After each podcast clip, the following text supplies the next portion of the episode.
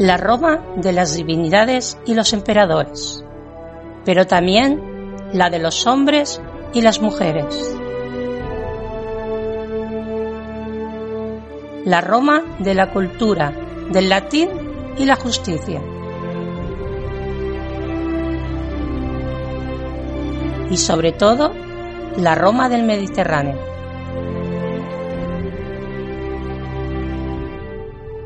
Bienvenidas, bienvenidos al Lignum en Roma.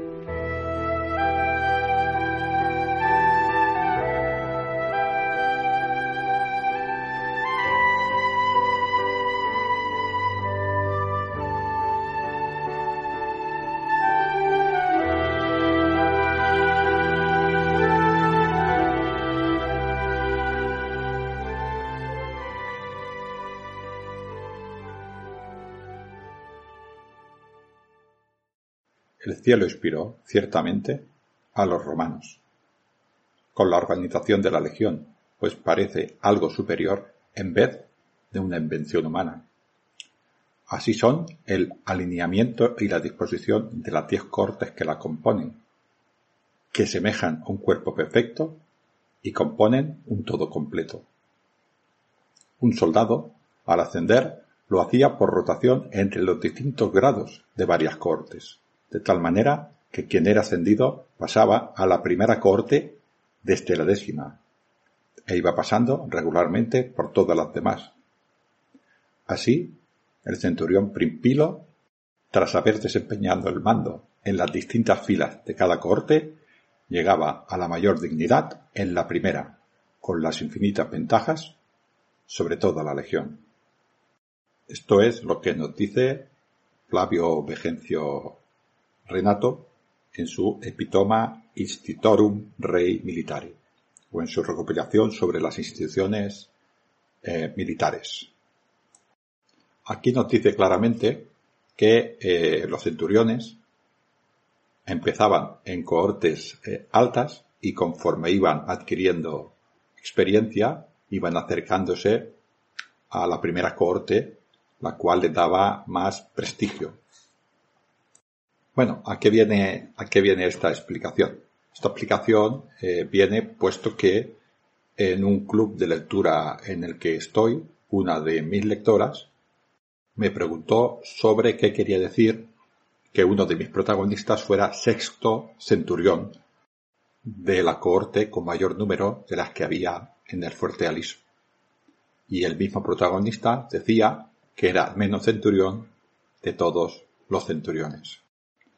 Para esto, para entender cómo se llamaban los centuriones y cómo sabían cuál era el más importante dependiendo exactamente de ese nombre, cuál era el que tenía mayor rango, nos tenemos que ir un poquitín atrás a los soldados o a estas legiones de la República, lo que nosotros llamamos las legiones de Polibio, estas legiones que lucharon con Escipión, el africano.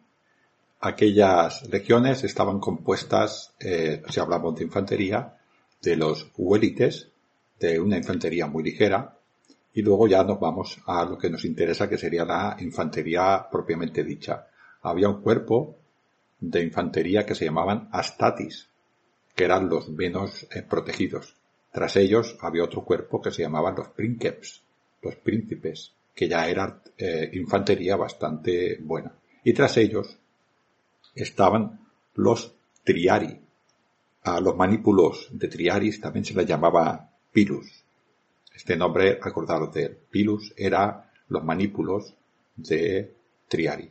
Pues tenemos estas tres clases de infantería, los triari, los más importantes, los princeps, los segundos en importancia, y los astati, que son los menos eh, brindados dentro de la infantería pesada. Estas tres clases de, soldados, además cada una de ellas estaba organizada en manípulos, y estos manípulos tenían dos centuriones.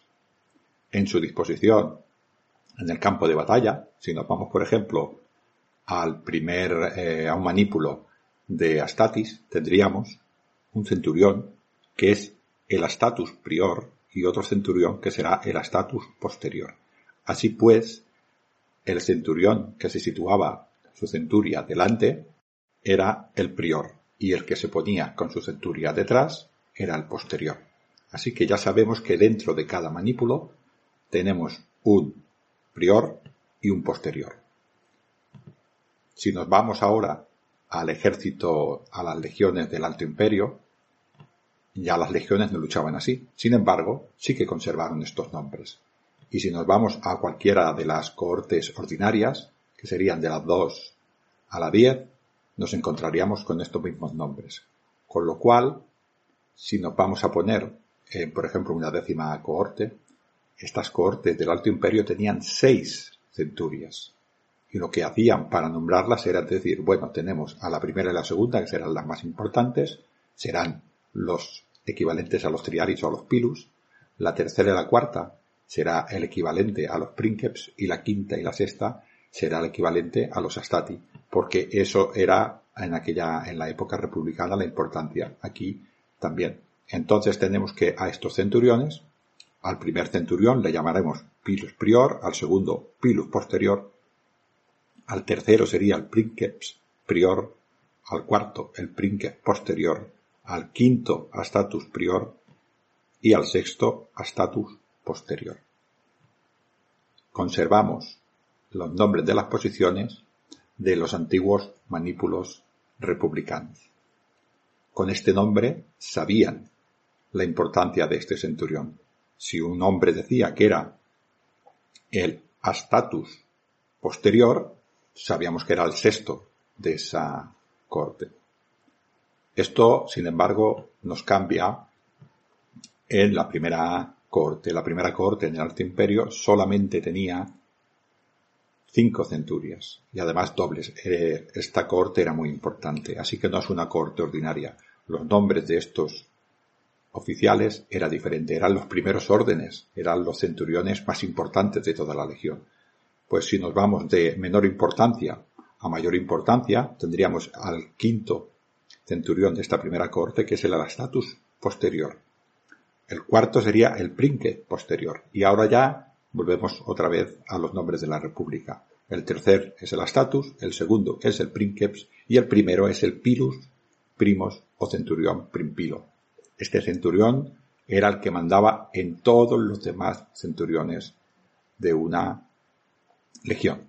Y los centuriones sabían que el que estaba en una cohorte con número más pequeño era superior a él en mando. Espero que esta explicación haya sido del agrado de Cande, que es en este caso la lectora que me expresó esta duda. Y hablando de dudas, en este caso fue una persona, eh, bueno, un amigo personal eh, que no daré el nombre, pero me hizo una pregunta muy interesante, ¿no? Sabiendo que a mí me gustaba mucho la historia de Roma, no se le ocurrió nada más y nada menos que preguntarme si Julio César era un héroe o era un villano. Claro, esto no es fácil de expresar, no es fácil de decirlo y no es fácil de contestarlo, ¿no? Porque es un hombre con muchas ¿no? Julio César es ser romano, diría yo, más famoso de la historia, fue un político muy hábil, de una familia que descendía, según decían ellos, del mismo Eneas, de la misma Venus. Como patricio que era, pues tenía un valor muy elevado, ¿no? Mucha dignidad, ¿no? Y ah, hizo, realmente hizo algunas leyes que los senadores optimates, que los eh, senadores más tradicionales no hubieran permitido jamás, ¿no? Pero bueno, él como era dictador se permitió hacerlas, ¿no? Estas leyes pues eh, quitaban algunas restricciones, dio tierras a algunos hombres, intentó que no hubiera tanta violencia en la vida pública y bueno, intentaba, parecía que eran unas leyes un poquitín que iban hacia la justicia para tratar al, pueblo, ¿no? A la, a la plebe. También es verdad que limitó la libre asociación de algunos colegia porque parece ser que eran un poquitín eh, bueno, amenazaba la supremacía del orden en Roma. Apoyó bastante a los tribunos de la plebe, a, todos este tipo de magistrados populares. esto es cierto, ¿no? También es cierto, pues, todo lo que tiene que ver con la guerra de la Dacia y todos los hombres y mujeres que murieron en toda, en toda esta guerra. Es difícil definir eh, cómo era César, teniendo en cuenta también que tuvo toda una campaña de propagación, toda una campaña de publicidad que se hizo él mismo con sus propios escritos y que también hizo su descendiente, o mejor dicho, su heredero, su heredero, a Augusto. Pero yo he declinado hacer esta, hacer esta respuesta y he invitado a tres amigos míos para que la den ellos. El primero es eh, Sergio Alejo. El segundo, la segunda en este caso será Mirella Gallego. Y el tercero es Jesús Riva. Os dejo sus respuestas y yo me aparto de este pequeño lío. Tras ello, os daremos la tercera parte de la arqueología, con nuestro arqueólogo de cabecera, Arnau Lario. Os pondré en la descripción de este audio el vídeo para que no veáis los caretos. Aquí os dejo con el problema que les he lanzado a mis tres amigos. ¿Qué tal estáis, seguidores de Lignum en Roma? Soy Sergio Alejo Gómez y he venido a responder a esta sección del programa, a esta sección estival del programa. He venido a responderle Ángel a una pregunta con trampa que me ha hecho, porque realmente preguntar Julio César héroe o villano me parece algo muy difícil de responder. En primer lugar, porque realmente eh, dependiendo del prisma que se vea, ¿no? Evidentemente para los eh, suyos, para los eh, sus allegados, para los que se cubrieron de gloria con sus gestas, con sus hazañas y sacaron algo de rédito también, al estar estrechamente vinculados a él, obviamente era un héroe, ¿no? Para sus legionarios, que conquistaron las Galias, para sus, legionarios que vencieron en las guerras civiles a Pompeyo, obviamente también era un héroe, ¿no? Para sus asociados políticos que obtuvieron un escaño en el Senado de, Roma, para aquellos provinciales también que, obtuvieron un escaño en el Senado de Roma, en la curia, eh, también era un héroe, ¿no? Pero obviamente había una lista muy larga de, de personas que pensaban de manera diferente, ¿no? Sobre todo de, que le tachaban de tirano, de villano, de quererse poner la corona de rey en Roma pese a que él la rechazó en las ocasiones en las que Marco Antonio se la ofreció. Y obviamente, pues, eso le quitaba, pues, eh, cierto carisma, ¿no? Ese hálito de, leyenda, de, gran héroe, ¿no? Eh, todos esos aristócratas que veían peligrar eh, sus riquezas, su patrimonio, su, su, poder para poderse llenar los, los bolsillos con el dinero procedente de los cargos públicos, de los negocios privados, y que César metió ahí tanto e hincó el diente, pues obviamente, como comprenderéis para ellos, eh, César era un villano, era un, un advenedizo, un hombre que había nacido de la nada, que se había eh, aprovechado de las mieles y de la, de, podríamos decir, del alimento que proporcionaba la, la loba, ¿no? En este caso Roma, y que había sacado rédito personal y que se había labrado un nombre y un puesto pues gracias a aprovecharse de, la situación, ¿no? Entonces, obviamente fueron muchos esos optimates que le vieron como, como un villano, ¿no? Como alguien que quería, eh, vamos, que quería aprovecharse de la situación y que quería convertirse en rey y en tirano de Roma. Pero claro, mm, es que ellos hacían algo diferente, es que ellos eran menos ambiciosos y menos avariciosos que Julio César.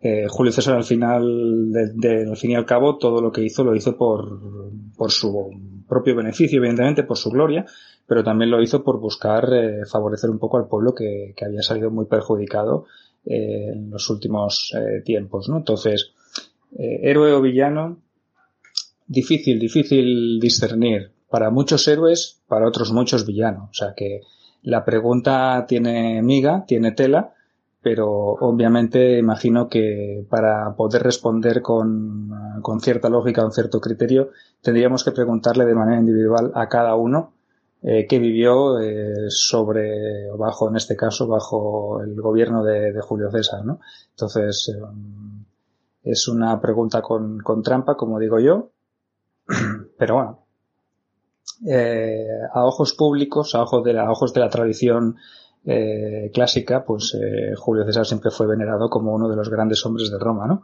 Entonces, si se le dio ese epíteto, ¿no? Como uno de los grandes hombres que estuvo al frente de la República, que podríamos decir que instauró las bases del, del futuro imperio, pues por algo sería, ¿no?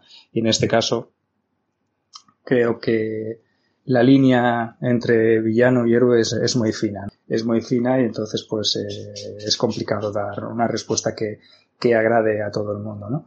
Eh, lo dejaría ahí, ¿no? Dejaría como en un término medio. En unos momentos fue héroe, en otros fue villano. Incluso en los momentos en los que él se creía héroe, también ejercía como villano, me imagino, para otros, eh, para otras personas, ¿no? Entonces, eh, difícil, difícil tesitura. Ya te digo, eh, Ángel, que esta pregunta para inaugurar la sección o para ser de las primeras de, de, tu sección estival, me parece que me has buscado ahí meterme entre la espada y la pared, ¿eh? pero bueno, en cualquier caso, saldré o he intentado salir lo más airoso posible y espero que vosotros, todos los oyentes del Lignum en Roma, disfrutéis de esta sección y que os haya parecido justa o lógica mi respuesta al planteamiento y obviamente pues en los comentarios podréis dejar todo lo que queráis opinar vosotros, que obviamente cada uno tiene su visión y cada uno ha bebido de unas fuentes y obviamente pues podrá decir eh, la suya.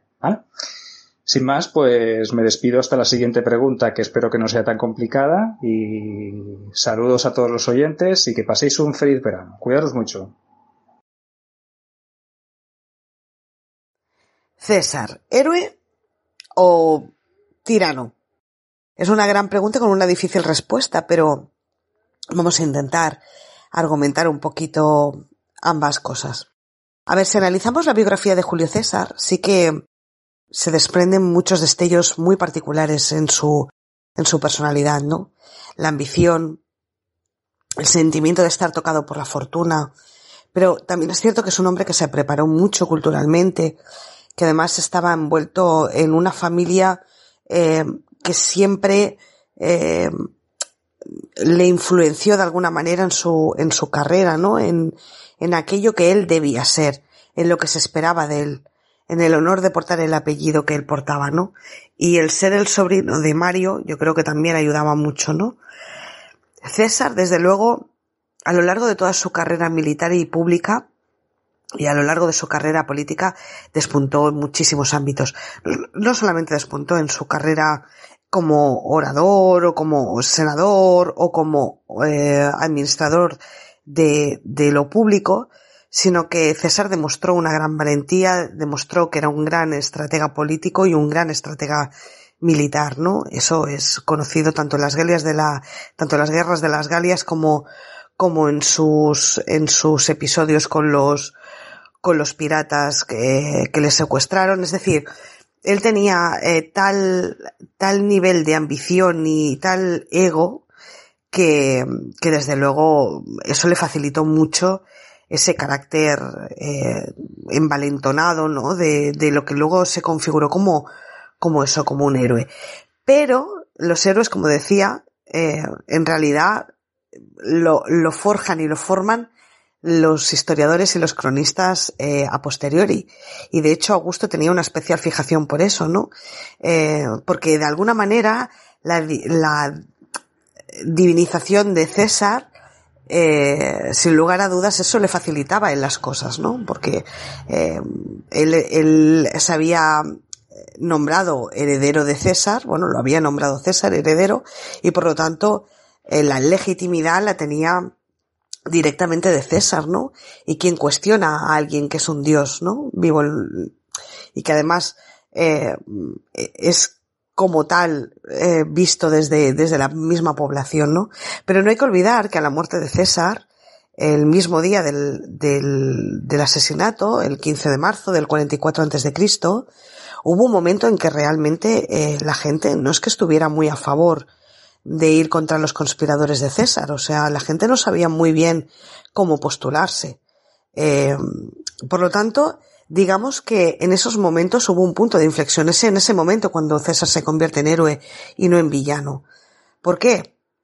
Porque lo que decía, ¿no? Porque realmente los héroes y los villanos están construidos por los historiadores. Y, y aunque César era un hombre brillante en todos los ámbitos, sobre todo en el tema de la administración pública y de cómo se veía la política y a nivel militar, sí que es cierto que César cometió muchos errores, como por ejemplo el no acercar al Senado a, a su gobierno, ¿no? Y, y él, aunque él había renunciado en muchas ocasiones a la corona de la regencia, ¿no? Eh, sí que es verdad que era considerado como una falsa modestia, como que él lo deseaba y lo ansiaba, pero eh, no era capaz de hacerlo, ¿no? Por lo que representaba. Y por otra manera también hay que entender que la posición de los optimates, aquellos que estaban en contra de César, estaban viendo que en cada vez eh, con más asiduidad eh, César estaba jugueteando y coqueteando un poco con lo, con todo lo que significaba el poder absolutista y el poder autoritario de una única persona. El hecho de que César estuviera con Cleopatra sintetiza muy bien eh, esta visión de ellos, ¿no? ¿Qué hubiera pasado si, si, si los cesáridas hubieran triunfado a nivel de propaganda y la gente se hubiera posicionado en su favor? César no hubiera sido considerado un héroe, hubiera sido considerado un, un villano, sin lugar a dudas. Pero ese no fue el tema, ¿no? Lo que pasa es que no hay que menospreciar, ni muchísimo menos, todas las características que forjaron al hombre, ¿no? Y que forjaron al mito, porque realmente las tenía y porque realmente eh, él tenía la res pública, es decir, el sentimiento sobre las cosas que, que regulan a, a, la gente, la tenía muy afianzada, ¿no? Y, y sabía que todo aquello que él estaba promulgando debía beneficiar al pueblo, ¿no? Y, y realmente promulgó medidas muy positivas para la plebe de Roma. Y eso lo hizo querido, sin lugar a dudas. Pero será héroe para unos y villano para otros. Eso ha sido así toda la historia y eso seguirá siendo así en cualquier eh, personaje histórico, de los venideros y de los que están. Eh, para unos será villano por lo, por lo que César eh, realizó. A partir de, de él ya nunca más la República fue la misma, siempre estuvo dominado por, por, por un emperador o por una única figura y por lo tanto para desde la visión republicana César será contemplado como un villano, pero desde la visión de, de los grandes amantes de, de, de, la vida y de la obra de Julio César, sí que estará contemplado como un héroe porque realmente fue un hombre con muchas facetas diferentes y con una gran visión y, y con, con, bueno, con, la verdad, con facilidad para, para determinadas cosas. Es muy difícil aunar en una única persona eh, que sea un, un, gran general, que sea un buen administrador público, que tenga carisma, que, que sepa eh, moverse por los hilos políticos, ¿no? Es muy difícil aunarlo. Y César reunía absolutamente todo eso, ¿no? Yo creo que, desde mi visión, fue un hombre brillante, eh, en muchos ámbitos, pero yo no lo consideraría un héroe en ningún caso, yo creo, ni, ni tampoco un villano, ¿eh? Y tampoco un tirano. Yo creo que él hizo aquello que creía que debía hacer y los cesáridas hicieron aquello que creían que debían de hacer. Cada uno en su postura, cada uno desde su perspectiva.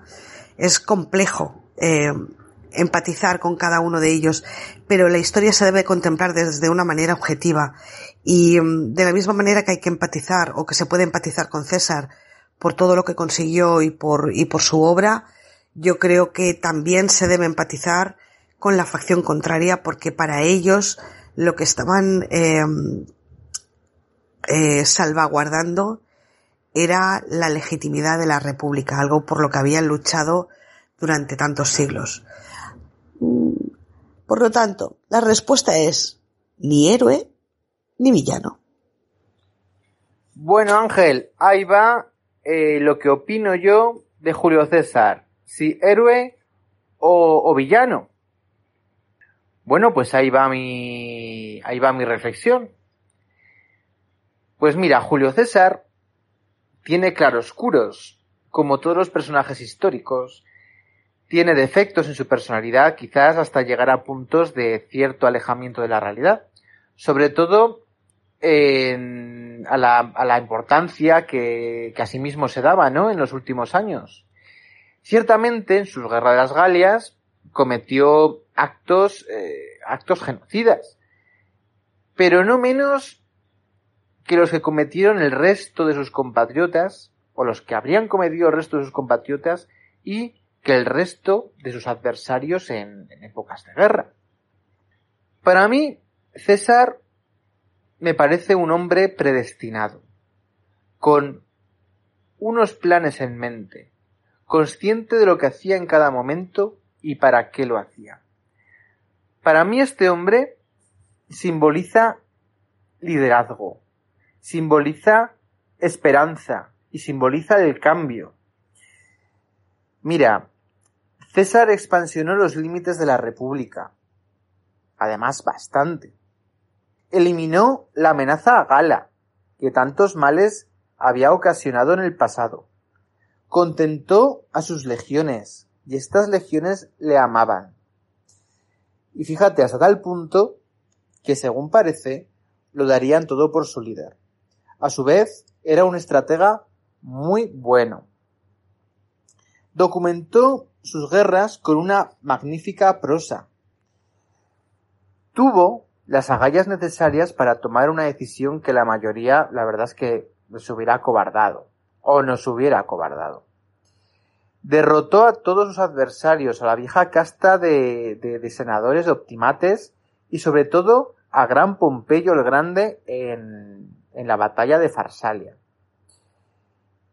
Pero bueno, tras esto, de manera interesada o no, pues bueno, eh, pudiera haber hecho lo contrario, ¿no? Se hubiera entendido que hubiera hecho lo contrario. Además, tuvo compasión con sus enemigos y vengó el asesinato de, de Pompeyo, de Neo Pompeyo el Grande, en Egipto. Entonces, cuando acabó todo esto, ¿cómo es que tras esto podría este hombre haberse ido a una villa a descansar y a pasar sus últimos años? Yo creo que César sabía que solo podía eh, prosperar la república con él como, como líder supremo, como dictador perpetuo, Mira, recompensó y dio tierras a sus tropas con muchísima generosidad.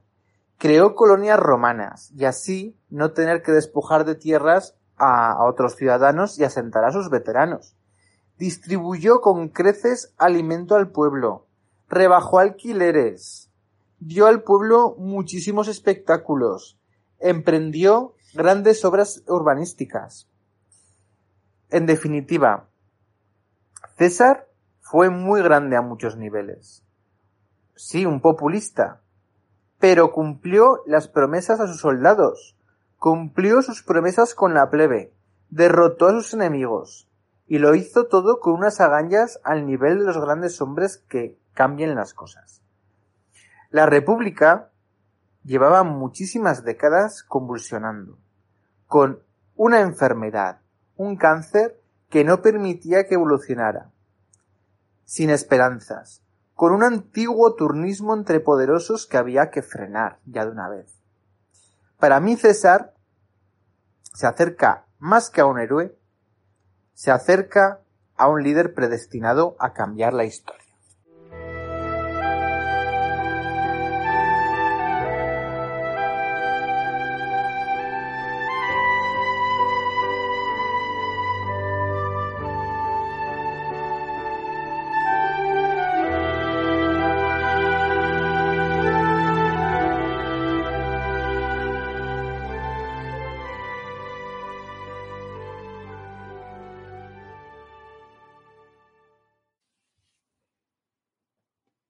Hola, calamares de los siete mares y océanos por descubrir. Me, me río por una conversación que hemos tenido. Eh, tenemos aquí a nuestro compañero eh, Sergio, que diré lo que hizo la semana pasada. Cuando nuestro invitado, que presentaremos ahora, Arnau, estaba en su máximo apogeo de explicación, lo cortó en el tema más interesante. Ahora justifícate, Sergio. Bueno, oye, era el mejor momento y yo pienso que el tema que iba a explicar a, continuación, el tema que, entraba, eh, merecía ser el, entrante del, programa de hoy, porque es un tema muy, interesante. Recordad que dejamos el programa en los tipos de excavaciones. El primer programa lo dedicamos a la historia de la arqueología, el segundo un poco a las técnicas y al contexto de excavación, y eh, cortamos en el momento este en el que hablamos de los tipos de excavación. Eh, hoy vamos a empezar por ese tercer tipo, que es eh, la excavación de urgencia. Y antes pues presentamos, eh, como no, a Arnau Lario, que viene de nuevo aquí a brindarnos toda su sabiduría sobre el terreno, porque es eh, un hombre de acción, de terreno, de arqueología y que ha estado en muchas excavaciones y por eso contamos con su experiencia. ¿Qué tal, Arnau? Muy buenas, muy buenas. Oye, con este, con este currículum ya no, no me puedo quejar. Sí, sí, no, pero Mira, esto lo ha hecho os... porque te cortó la semana pasada. Es, sí, para se siente mal. que sí, le sí. perdones. Sí, sí, sí. Bueno, ya, ya veremos, ya veremos. Ah, pero como, como me has dado aquí una buena entradilla, una buena presentación, este, este lo haré gratis. De nosotros ya hablaremos. Depende de cómo, cómo te portes. Venga. Bueno, pues eh, básicamente, para recordar un poco del programa anterior, hablamos de tres tipos de excavación. Primero son las programadas, que son las que eh, se llevan, pues, se dirigen por parte de universidades, de centros de investigación, museos, todo esto, que al final, pues, trabajan con subvenciones públicas en general o, o crean cursos de arqueología que luego, pues, financian las excavaciones y sirven para buscar un lugar concreto con un propósito científico, sobre todo, con el objetivo pues de aprender más sobre un yacimiento. El segundo, son, eh, el segundo tipo son las preventivas. Un tipo de excavación que ya es profesional, por lo tanto, por eso quería recordarlo, es una excavación que ya la hacen mm, casi siempre eh, empresas de arqueología, porque sí, existen empresas que se dedican a excavar eh, yacimientos. Eh, estas empresas lo que hacen es, en este caso, un promotor quiere hacer unas obras en una parcela. Entonces, como ya en la carta arqueológica de, de la comunidad que sea, eh, ya sale que ahí es muy probable que haya restos arqueológicos, antes de excavar, antes de empezar ya a mover ni una sola palada de tierra por parte de las excavadoras, ya se hace una excavación. O pueden hacerse pequeños sondeos, es decir, pequeños recuadros de un metro por un metro, dos metros por dos metros, para ver si hay algo, o excavarlo todo si se sabe ya de cierto que ahí hay, hay cosas. Entonces, en este caso es la preventiva, es decir, con previsión de que ahí probablemente vaya a haber cosas, pues ya te, te, ahorras el hecho de que empiecen a trabajar y que una excavadora se cargue algo, porque si ya sabes que hay algo ahí, pues mm, directamente empiezas a excavar. Esto, recordemos, eh, las preventivas como las siguientes, eh, se amparan uh, por la ley. Es decir, la ley de patrimonio arqueológico lo que hace es proteger este patrimonio, que es, de, es, es nuestro, digamos, es de los ciudadanos, y que eh, lo que hace es que una, empresa o una entidad pública, pero norm normalmente una empresa, una promotora, por ejemplo, cuando quiere hacer unas obras en un lugar, lo que hace es que si encuentra o sabe que hay restos arqueológicos, lo que tiene que hacer es parar la excavación, contratar una empresa de arqueología que le haga la excavación, que le haga la memoria, que luego ya hará los trámites la misma empresa, para luego, una vez excavado, y esto es una parte que no he comentado en el otro vídeo, una vez excavado se presenta un poco el dilema. Es decir, eh, ¿qué hacemos con esto? ¿Vale? Porque, a ver, tampoco podemos, y esto es perfectamente comprensible, nadie te lo va a discutir, no podemos, eh, digamos, secuestrar el progreso económico uh, usando, um, pues, todo el patrimonio arqueológico. Entonces, lo que normalmente se hace es excavarlo, documentarlo, fotos, plantas, secciones, dibujos de cerámica, todo. Es decir, se documenta perfectamente Y luego, en la mayoría de los casos, porque normalmente lo que te encuentras son pues un par de muros que no sabes de dónde salen, cuatro trozos de cerámica y ya está. Entonces, esto no tiene, eh, entendámoslo, ¿no? Pero no tiene valor arqueológico suficiente como para mm, paralizar, yo que sé, la construcción de un centro comercial o de una estación de, de tren. Por lo tanto, lo que se hace es eh, documentarlo muy bien y luego destruirlo. Pero como está documentado, mm, la información no se pierde y a menos que sea una cosa de muchísima entidad, pues se va, se va a destruir. Luego hay casos en los que había un, se ha encontrado, yo que sé, un palacio, una, una villa enorme y se la han cargado igual, que esto ya es un poco más discutible. De eso ya hablamos en, en algún Calamares a la Romana Express sobre el tema de la destrucción del palacio de Maximino Orculio cuando se construyó la estación del AVE allá por el 1991 en, en Córdoba. O sea, Sí. que aquello fue una aberración total porque aquello sí que era un complejo eh, brutal, el más grande de todo el imperio. Y bueno, y se hizo una excavación de urgencia, creo, que es el siguiente paso del que vamos a hablar, pero se acabó destruyendo todo y los arqueólogos incluso me parece que tuvieron que dormir dentro de la propia excavación porque si no las retroexcavadoras entraban allí destruyendo lo que hubiera porque el progreso económico es evidente, pero ante complejos de esta magnitud, pues quizás Claro. se le tendría que hacer o planificar otro tipo de, de excavación, ¿no? O, o otro tipo de construcción, ¿no? O, o- o mover la obra o dar un, un tiempo de, suficiente pues para que se pueda hacer un buen trabajo con un complejo tan grande, ¿no? Claro, normalmente lo que se hace eh, a veces, sobre todo en ayuntamientos más pequeños, es hacer permutas. Es decir, eh, tú lo que hace- haces es tienes este yacimiento, entonces pactas con la empresa un intercambio, ¿no? El ayuntamiento te da una parcela en otra parte y el ayuntamiento se queda esto. Al final esto es una, una permuta. Lo que pasa es que normalmente eh, se, lo que encuentras es una porquería, es decir, encuentras pues un muro con tres piedras y una ánfora, ya está. O sea, normalmente se encuentran muy pocas cosas que no dan ninguna información y esto pues lo documentas y si salga un mosaico, pues oye, mm, quitas el mosaico, te lo llevas y luego quedan pues un par de muros que no te dan nada. Entonces normalmente lo que se hace es directamente pues documentarlo muy bien y destruirlo. La, la, la última, eh, con las preventivas aún se trabaja un poco con tranquilidad, porque, bueno, ya hablaremos luego, pero con las de urgencia, que son el tercer tipo, estas son las más duras, las más, eh, digamos, eh, incluso violentas, ¿no? En este sentido, porque eh, es el caso más extremo, es decir, el promotor ha mirado, ha visto que no había nada en la carta arqueológica, ha empezado a excavar, ha venido la retroexcavadora, pam, pam, pam, ha hecho el hueco y ¡pa! Se ha encontrado un muro.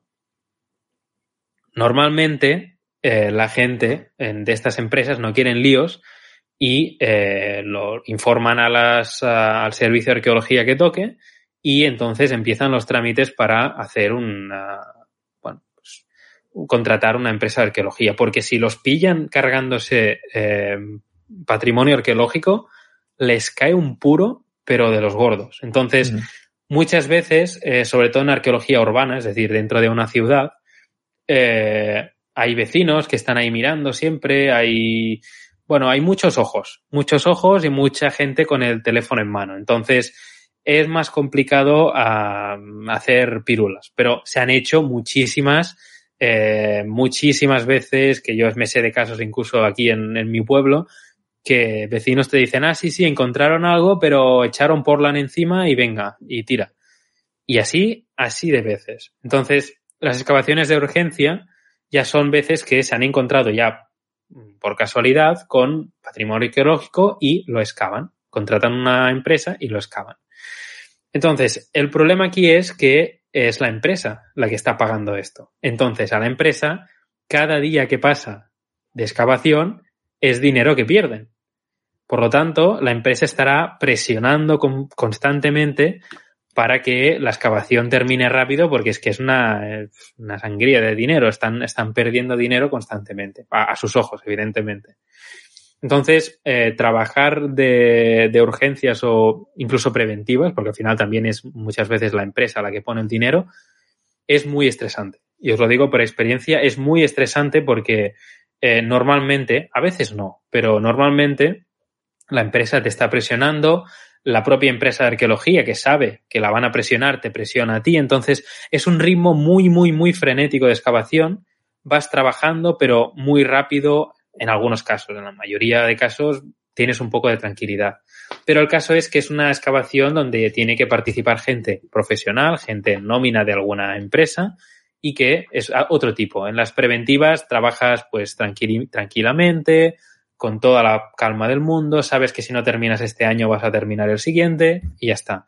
La arqueología profesional es la otra cara de la moneda. La parte más estresante, muchas veces mal pagada, esto hay que decirlo, muy mal pagada, porque las empresas ya pagan poco porque las uh, empresas de arqueología bajan los precios para ganar estos concursos y esto lo termina eh, pagando, nunca mejor dicho, el trabajador. Entonces, además, uh, faltan convenios colectivos y bueno, esto es otro tema que, bueno, no, ahora no, tampoco hace falta. Pero el tema es que eh, bueno, hay que hacer, diferenciar. Puedes hacer tu alegato, ¿eh? si quieres, aquí como, como arqueólogo sí, y pero... como excavador que eres, pues oye, también esto que, que sirva para, para que la gente tome un poquito de conciencia de, de, que es un sector muy importante y que además está de, de trabajo muy duro, bajo circunstancias a veces de presión muy elevada y que evidentemente se tendría que recompensar el, esfuerzo y la dedicación y, y que vamos, que, que, un convenio justo también laboral para todos estos que están trabajando en estas circunstancias. Yo aquí hago un alegato a favor de, de los arqueólogos y de las condiciones de trabajo, o sea que nos declaramos pro arqueólogos, ¿verdad, Ángel? Sí, sí, yo lástima que ya no esté en las lecciones Panonia, si no se iban a enterar. sí, sí, sí. No, pero bueno, eso es una situación que cualquiera en el mundillo lo sabrá y lo que la gente no se da cuenta es que un, un arqueólogo profesional, eh, sobre todo el profesional, no, no, no es el que está ahí con el pincelito y el paletín ahí tranquilamente. No, no, es un ritmo muy frenético que no tiene absolutamente nada que envidiar a alguien que trabaja de paleta en una obra. Es decir, uh -huh. es igual de duro, las mismas condiciones y posiblemente peor pagado aún que, que un paleta. Por lo tanto, es, una, es un trabajo duro, muy poca gente se jubila de esto, porque además eh, no hay posibilidad de, de progreso, digamos, laboral, es decir, no vas a extender más de un cierto límite. Por lo tanto, mucha gente se encuentra con 40, 45 años que ya no estás para trotes, eh, al menos no para estar ocho horas con un pico ahí dándole a, a la tierra. Eso, eso, lo dice por ti, Sergio. sí, sí, claramente.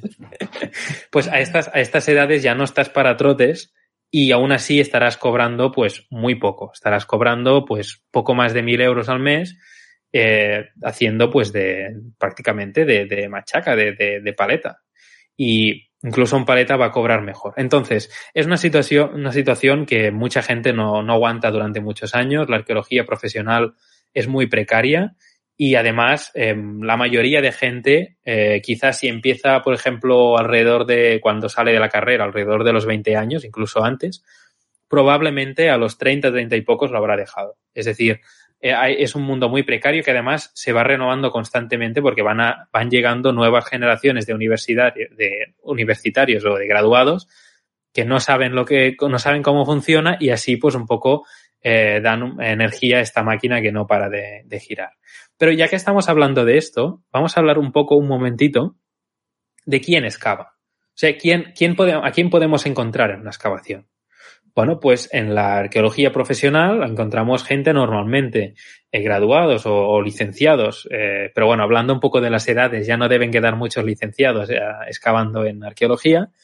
Eh, en arqueología normalmente o en historia que han hecho un máster o lo que sea, eh, que trabajan normalmente, como ya hemos dicho, en un sector muy precario que no tienes eh, una, un trabajo estable, sino que vas de trabajo en trabajo, de obra en obra, eh, y vas eh, cambiando. No es que haya, la mayoría de empresas no tienen arqueólogos en nómina fijos, indefinidos, sino que pues van contratando a medida que les llega pues un trabajo grande, pues contratan a más gente. Un trabajo pequeño, pues no siguen con la mayoría y se quedan con unas cuantos.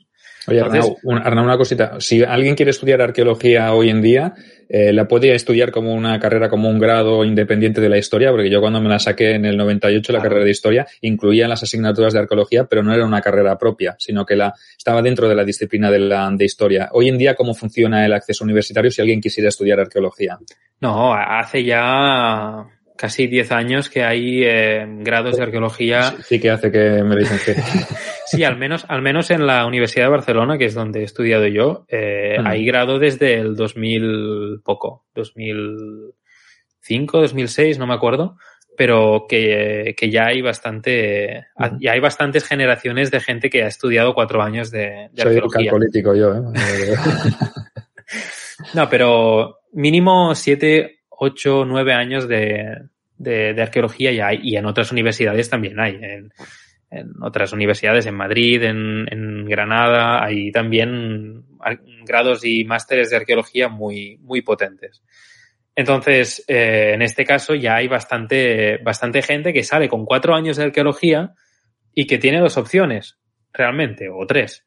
O se dedica al mundo académico, que es para donde estoy yo, o se dedica a la arqueología profesional, algo que sabe que tiene una fecha de caducidad, o se dedica a otra cosa, básicamente. o sea, o trabaja en un museo o lo que sea, pero incluso Claro. así es muy poca gente. Claro. Entonces, solo hay tres opciones realmente. La gente que se queda con arqueología profesional los admiro muchísimo porque es esto de levantarse a las 5 de la mañana para ir a, a la, a la obra y, y no parar hasta la, hasta la tarde es durísimo. Yo he hecho, he trabajado poco de arqueología profesional. He hecho alguna, algunos trabajos, algunas semanas de excavación de, de, de esto, pero no demasiado. Conozco el mundillo porque conozco mucha gente de, de, este, de este ámbito. Pero en este sentido puedo decir poco, todo, aún, aún sí he trabajado de, de arqueólogo profesional. Luego, aparte de la arqueología profesional, que son los que encuentras en excavaciones preventivas y de urgencia, tenemos la otra parte, la parte más, digamos, eh, bonita de la arqueología, ¿no? Que es la arqueología programada, los voluntarios, ¿no? Se llama así a mano de obra normalmente poco más que mayor de edad, que eh, va a yacimientos de excavaciones universitarias normalmente o museos y eh, trabaja gratis a cambio de alojamiento y comida. Veo, veo, Arnau, que te ríes, quiero decir que has disfrutado de este proceso. Hombre, es que eh, hay que tenerlo, es, es bonito. A ver, eh, mientras estás estudiando, mientras tienes algo más que hacer, eh, y si alguien está empezando ahora a estudiar arqueología o incluso historia, te diría, eh, os recomiendo que vayáis algún verano como mínimo. Si haces arqueología cada verano, porque si no, es que no, no puede ser un arqueólogo que no tenga al, al final de la carrera, no haya estado en tres, cuatro yacimientos. Eh, pues eso. Es decir, es una cosa muy recomendable, es, uh, uh, aprendes muchísimo y al final, pues, eh, es una cosa que es necesaria. Entonces, muchos yacimientos en arqueología programada lo que hacen es, pues, hacer turnos. Normalmente los, los excavaciones duran, están en el verano, a veces en primavera quizás, o incluso en septiembre, octubre, algunas excavaciones. Normalmente hacen un mes de excavaciones, que es lo que normalmente les da el dinero. Hacen dos turnos de dos semanas cada uno. Entonces tú puedes ir, te apuntas y bueno, pues, normalmente no pagas nada porque esto la gente, sobre todo la que empieza, no, no lo sabe, pero eh, tú cuando empiezas pues ves curso de arqueología de no sé qué, 200 euros, curso de arqueología no sé qué, 300 euros. Pero lo que no saben es que realmente puedes ir gratis a excavaciones de, de profesores que quizá hayas tenido incluso y que vas ahí y excavas a cambio pues de comida, alojamiento, que, que otra cosa es que, mm, que quizás sería necesario que cobrases para hacer esto, ¿no? Igual que eh, sería necesario que alguien que esté de becario en un lugar donde genera pues dinero, digamos, en una empresa, pues tendría que cobrar. Pero esto es otra cosa. En este caso, son proyectos que no benefician económicamente a la universidad, pero que sí que benefician al, al, director de la excavación, porque es el que va a firmar los artículos, va a firmar los libros y es el que va a sacar rédito académico de, de ello. Por lo tanto, bueno, esto es un debate para, para otro día, pero tema, es una parte... El tema sí. de la docencia y que el alumno haga algo es, es un tema que siempre raya, ¿no? Siempre raya esto, ¿no? Al final, estás excavando, estás aprendiendo, es, entra dentro de tu formación, no entra dentro, genera un beneficio. Es un tema complicado, no solo la arqueología, ¿eh? En todo, en todas las técnicas, en todas. Claro, claro. Yo esto en el mundo de la empresa lo tengo clarísimo y creo que un becario tendría que cobrar. Pero en este caso, bueno, como el, nadie cobra realmente, pues bueno, sería un poco más debatible. Pero aún así creo que un mínimo se tendría que, que dar. Y el último, la última, el último grupo que es un poco más heterogéneo de gente que podrías encontrar en excavaciones, pues es el, el profesorado universitario, investigadores, personal de museos, porque como hemos dicho, una excavación programada no la puede llevar solo una universidad, también la puede llevar un museo de, de, arqueología local, que normalmente son los que en los pueblos más pequeños los que llevan las excavaciones. O lo puede llevar un centro de investigación que no es ni un museo ni una universidad. Por lo tanto, en este sentido, lo importante es que lo dirija alguien o una institución que tenga experiencia al respecto y que sepa moverse por, por estos, por estos uh, mundillos. En este caso, estos son los tres tipos de personas que te podrías encontrar en una excavación, tanto si estás paseando por ahí eh, por la ciudad y te encuentras un grupo de, de gente con cascos y, y, armillas reflectantes, como si vas por el campo y te encuentras un lugar con muchos chavalí, chavalines ahí excavando como, como pueden.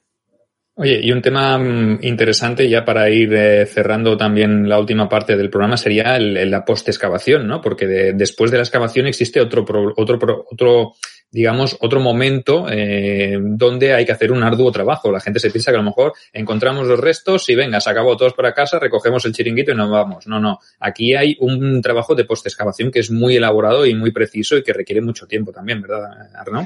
Sí, sí, sí, claro. Esto quizá eh, lo trataremos en el siguiente programa, pero lo que sí que puedo avanzar es que eh, lo más importante al final, y eso lo dijimos en el primer programa, si no me equivoco, o en el segundo quizás, en el segundo, eh, mm. lo más importante de una excavación no es el objeto que sale, sino la información que tú puedes extraer de, de este lugar. Y por lo tanto, lo importante en esta excavación es documentarlo todo perfectamente. Y de cara a lo que vamos a hablar, durante la excavación es cuando se tiene que eh, coger toda la información, porque lo que tenemos que entender también, que esto no lo dijimos, va a sonar raro, pero es que es así, la arqueología es un proceso destructivo. Es decir, lo que has excavado se pierde para siempre.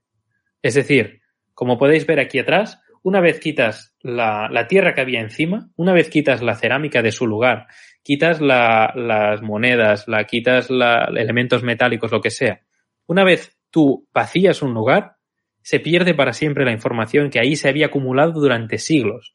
Por lo tanto, es muy importante que esta información la recojas bien y que recojas el máximo de información posible, porque siempre es más fácil descartar información que eh, insultar a tu yo del pasado porque no lo, la cogiste bien. Por lo tanto, durante la excavación, lo más importante es coger el máximo de información posible y lo más preciso posible. Por lo tanto, es muy importante tomar el máximo de fotos de los estratos como con, con sus medidas, localizar bien lo que has encontrado, eh, incluso si hay cosas más precisas, pues coger un GPS y localizarlo con al milímetro.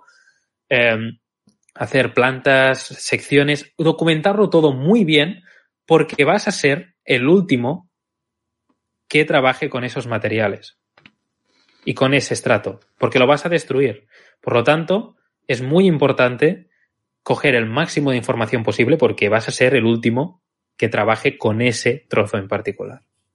Vale, que conste que yo quería hablar de ahora de la, de la post-excavación, pero hoy has sido tú el que has cortado aquí el programa y estás diciendo eh, que si queréis saber qué es la post-excavación, eh, próximo programa, pero no es culpa mía, ¿eh? que, que conste en acta y hay documento gráfico de esto. Lo podemos dejar aquí, que es un, es un final bastante orgánico. Perfecto. Y, y ya otro programa siguiente. Hacemos otro programa. ¿Qué te parece a ti, Ángel? Sí, sí, a mí me ha parecido... La arqueología se merece esto, ¿verdad? Un... Y tanto, y tanto. Además, eh, esto que ha dicho último, eh, el hecho de que una, una, persona, un arqueólogo que ama, que ama la historia, que quiere aprender, sea el que violenta el yacimiento, el que tiene que ser consciente de que lo violenta, de que lo destruye y que tiene que eh, documentarlo al 100%, es, es una cosa que es muy importante de saber y que lo haya dicho está muy bien. Y también está muy bien que haya sido el mismo el que se meta en el lío. Y así que ahora cuando volvamos le meteremos, eh, la semana que viene le daremos bronca a él, ¿no? Vuelvo a recordar, Sergio, eh, Sergio Alejo Gómez, YouTube, que se suscriban.